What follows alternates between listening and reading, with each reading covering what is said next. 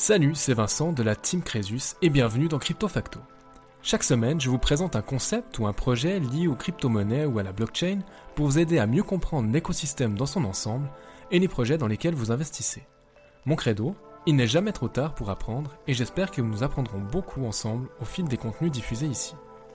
Bien évidemment, je ne donne aucun conseil en investissement, faites vos propres recherches et restez les seuls maîtres de votre argent. Si vous aimez le podcast, n'hésitez pas à vous abonner et à laisser un commentaire 5 étoiles et à partager vos épisodes préférés. C'est très important et ça m'aide énormément à continuer mon travail et au référencement du podcast. Merci d'être là et bonne écoute. Salut à toutes et à tous, j'espère que vous vous portez pour le mieux alors qu'on arrive gentiment au milieu du premier trimestre de 2024. Je suis très heureux de vous retrouver cette semaine pour un nouveau dossier, dossier qui va concerner Theta Network. Mais tout d'abord, est-ce qu'on peut bien se poser quelques minutes et se dire que ça n'a pas forcément été une période super stimulante dans la mesure où le marché n'a pas beaucoup bougé et a eu un sursaut, bah, par exemple en milieu de semaine?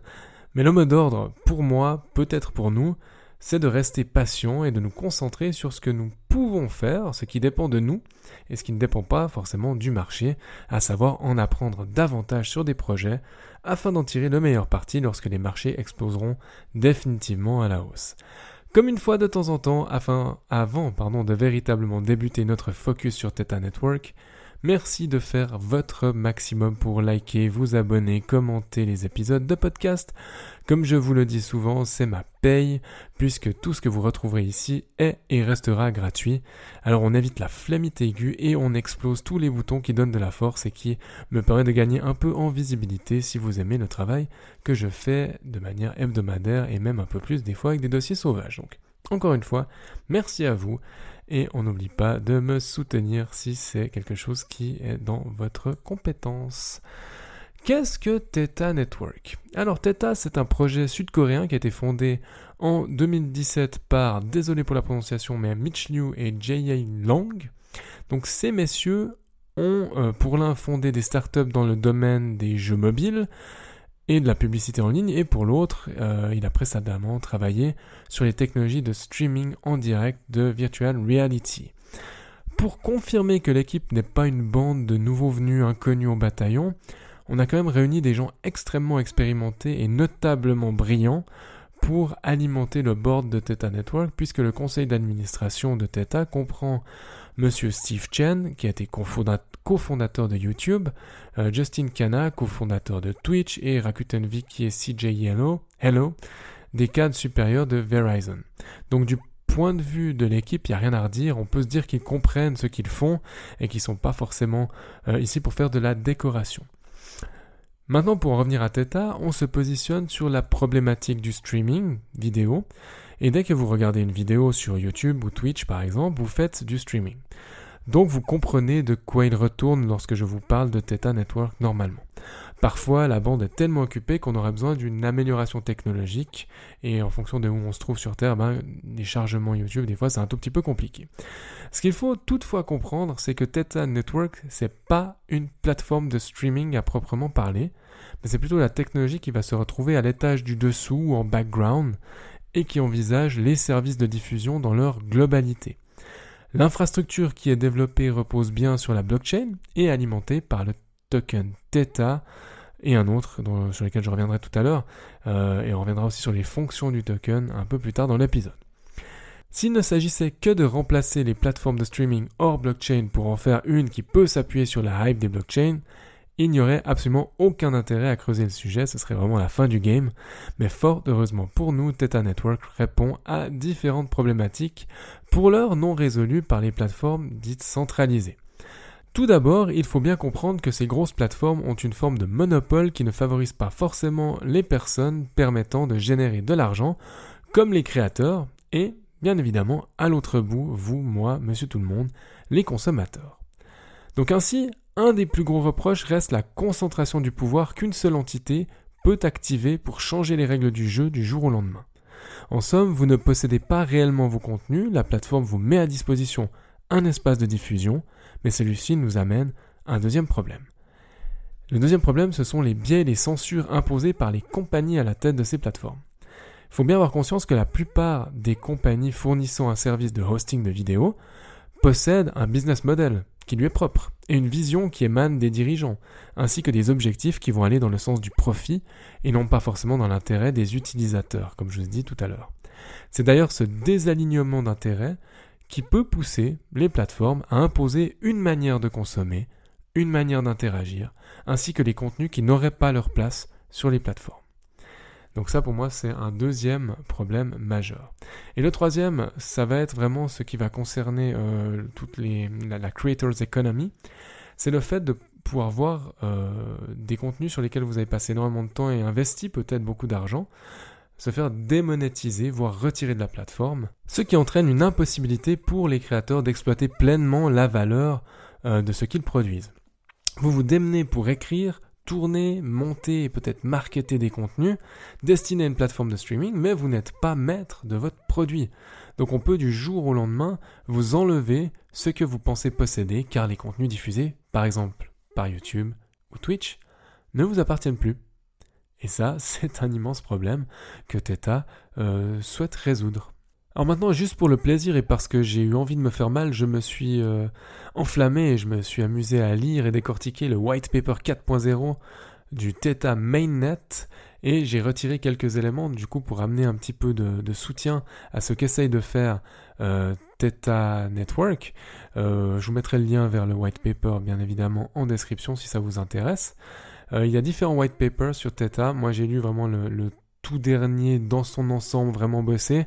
Les autres, je les ai parcourus. Mais euh, ce qui m'intéressait, c'était vraiment de voir un petit peu les, nouvelles fonctionnalités, ce qui est le plus intéressant pour nous au niveau des innovations sur Theta, qui est déjà là donc depuis quelques temps. Donc voilà les éléments centraux que j'en retire. Et tout d'abord, c'est la notion de meta-chain de euh, Theta, qui est ici une blockchain personnalisable qui peut être étendue en utilisant des sous-chaînes interconnectées. Donc ça permet une mise à l'échelle, c'est-à-dire du scaling, une scalabilité horizontale et qui offre une grande flexibilité par exemple à une entreprise qui voudrait développer des fonctionnalités blockchain spécifiques à un besoin particulier.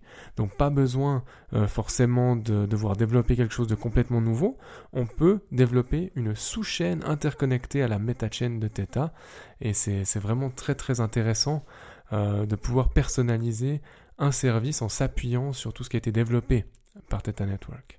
Les sous-chaînes peuvent être gouvernées par leurs propres jetons de gouvernance qui ont là euh, une norme particulière qui ne sera pas un ERC20 mais un TNT20, donc Theta Network 20, ce qui permet après aux parties prenantes clés de garder le contrôle et l'accès à leurs sous-chaînes.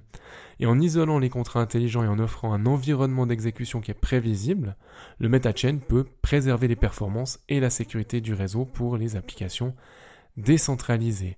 Donc on va profiter de la sécurité de la meta-chain et les sous-chains vont pouvoir opérer dans un environnement euh, sécurisé avec beaucoup de flexibilité, de scalabilité.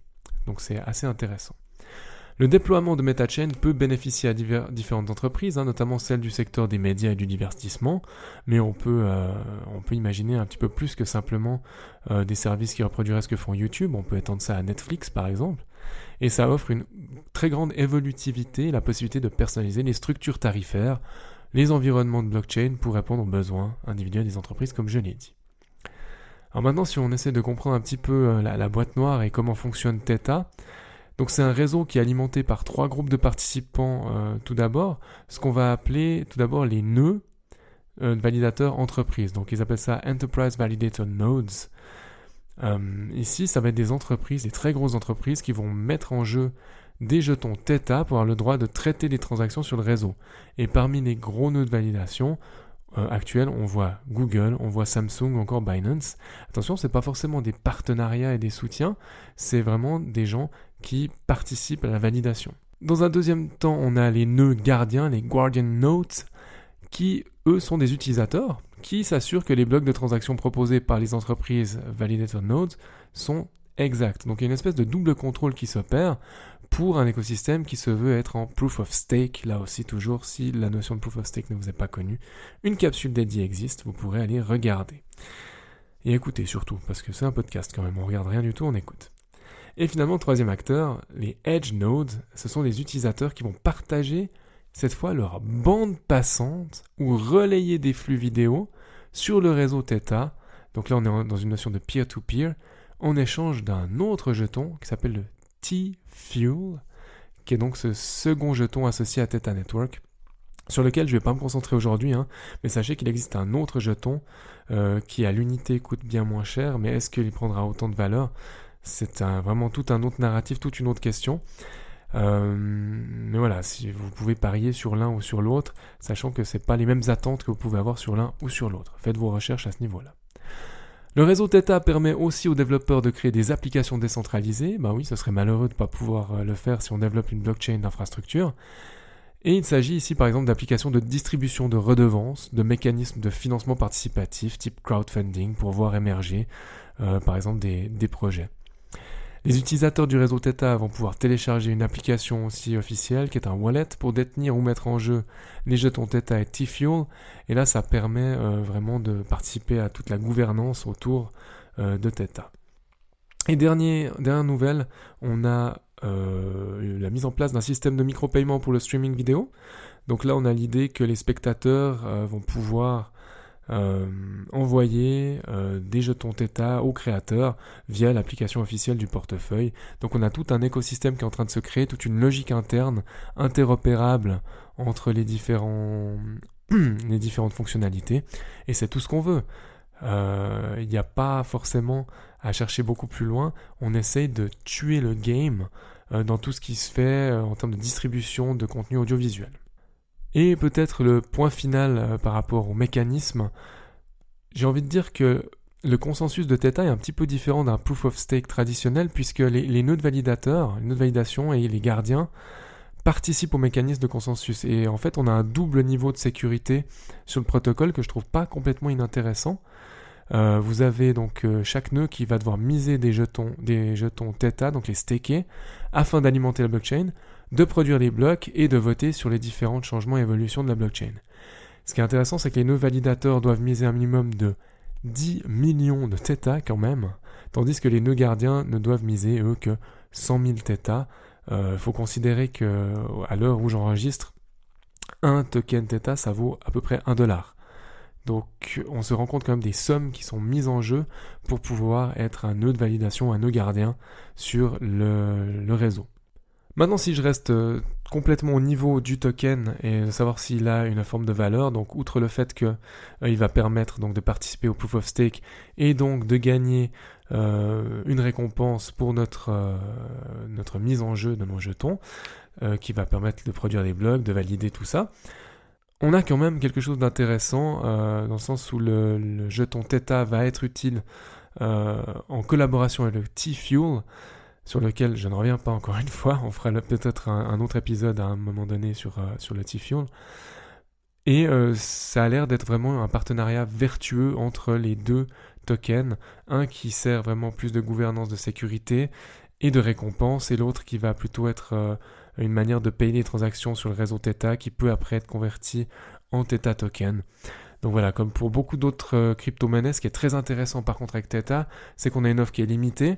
Donc Selon les règles du protocole, il n'y aura jamais plus que 1 milliard de Theta. Et l'excellente nouvelle, c'est qu'il n'y aura plus d'émissions de tokens à l'avenir puisqu'on a atteint euh, ce quota d'un milliard. Donc on est déjà à la max supply.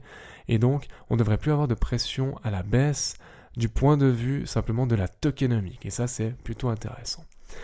J'enchaîne directement vers la conclusion de cet épisode qui sera peut-être un peu plus long que d'habitude parce que euh, je me demande quand même si le secteur euh, est prêt pour la révolution blockchain. Donc le secteur du divertissement a l'air prêt, bien sûr, pour un grand changement, car il y a de nombreuses entreprises de ce secteur qui fonctionnent sur des modèles centralisés qui manquent de transparence et de participation de la communauté, ce qui entraîne souvent des problèmes de confiance et des litiges de droits d'auteur, par exemple. Et le modèle économique général du Web 3 en devenir peut apporter un grand changement en introduisant une de décision décentralisée, en incitant la participation active des utilisateurs ainsi que des stakeholders, et en rendant le processus de répartition des revenus plus juste et plus transparent, et aussi où les créateurs ont peut-être euh, plus de, latitude de faire des offres premium, de, de, finalement mieux designer et marketer leur offre. Si on prend un exemple quand même, dans le domaine de la vidéo en ligne, la plateforme Theta utilise une infrastructure décentralisée de l'informatique en bordure qui s'appelle Edge Computing, où les membres de la communauté fournissent des ressources pour le stockage et la distribution des données vidéo. Et en retour, les utilisateurs sont récompensés sous forme de jetons Theta qui peuvent être réutilisés pour d'autres services sur la plateforme. Donc quelque part, en participant euh, activement à la bonne vie de la plateforme, vous allez gagner des bonus. Par exemple, euh, vous ne payerez pas pour le service parce que euh, vous y contribuez d'une autre manière. Vous aurez par exemple votre redevance, je ne trouvais plus le mot, qui serait remboursée, votre abonnement qui serait partiellement remboursé ou avec des rabais et ça rend les choses tout de suite un peu plus engageantes. Donc par tous ces moyens, le modèle Web3 peut fournir une meilleure expérience utilisateur plus grand engagement de la communauté, comme je l'ai dit, et une gestion plus transparente et équitable des revenus. C'est là toute la valeur du projet, selon moi. Et si on essaye de boucler la boucle, je posais la question dans le titre de cet épisode si Theta euh, pouvait devenir le YouTube décentralisé. Si vous avez bien suivi, la réponse est non, puisque Theta, c'est l'infrastructure derrière un diffuseur. Mais il s'agit quand même de tout ce qui va permettre de stocker et redistribuer euh, les vidéos, les ressources surtout, euh, et, le stockage bien évidemment. Et on n'est pas non plus sur un YouTube et un Twitch en soi, on est encore sur quelque chose qui est autre. Et pour disrupter un marché, eh ben, il n'y a pas 36 solutions, il faut être différent. Différent mais mieux. Donc, à vous de décider si Theta Network peut être différent mais mieux que les services audiovisuels que nous connaissons, type YouTube, type Netflix, type Twitch. Euh, Disney et j'en passe. Et euh, laissez-moi euh, votre avis en commentaire, ça me ferait toujours plaisir d'avoir votre retour. Et n'oubliez pas, comme je vous l'ai dit en début d'épisode, merci pour les commentaires, merci pour vos abonnements, merci pour les 5 étoiles que vous me donnez régulièrement. Et on se dit à tout bientôt pour un prochain épisode la semaine prochaine dans Crypto Facto. Prenez soin de vous, ciao ciao. Merci infiniment d'avoir écouté cet épisode jusqu'au bout. Pour poursuivre la discussion, vous pouvez me retrouver sur mon blog swisscomcresus.com ou à l'adresse admin at. Les liens sont dans la description, je vous laisse y jeter un œil. N'hésitez pas non plus à partager votre avis sur cette émission dans les commentaires sur Apple Podcast, à me laisser une note maximale sur Apple Podcast et Spotify, ça m'aide beaucoup au référencement du podcast et à continuer mon travail. En attendant de vous retrouver pour un nouvel épisode de Crypto Facto, prenez soin de vous et à bientôt.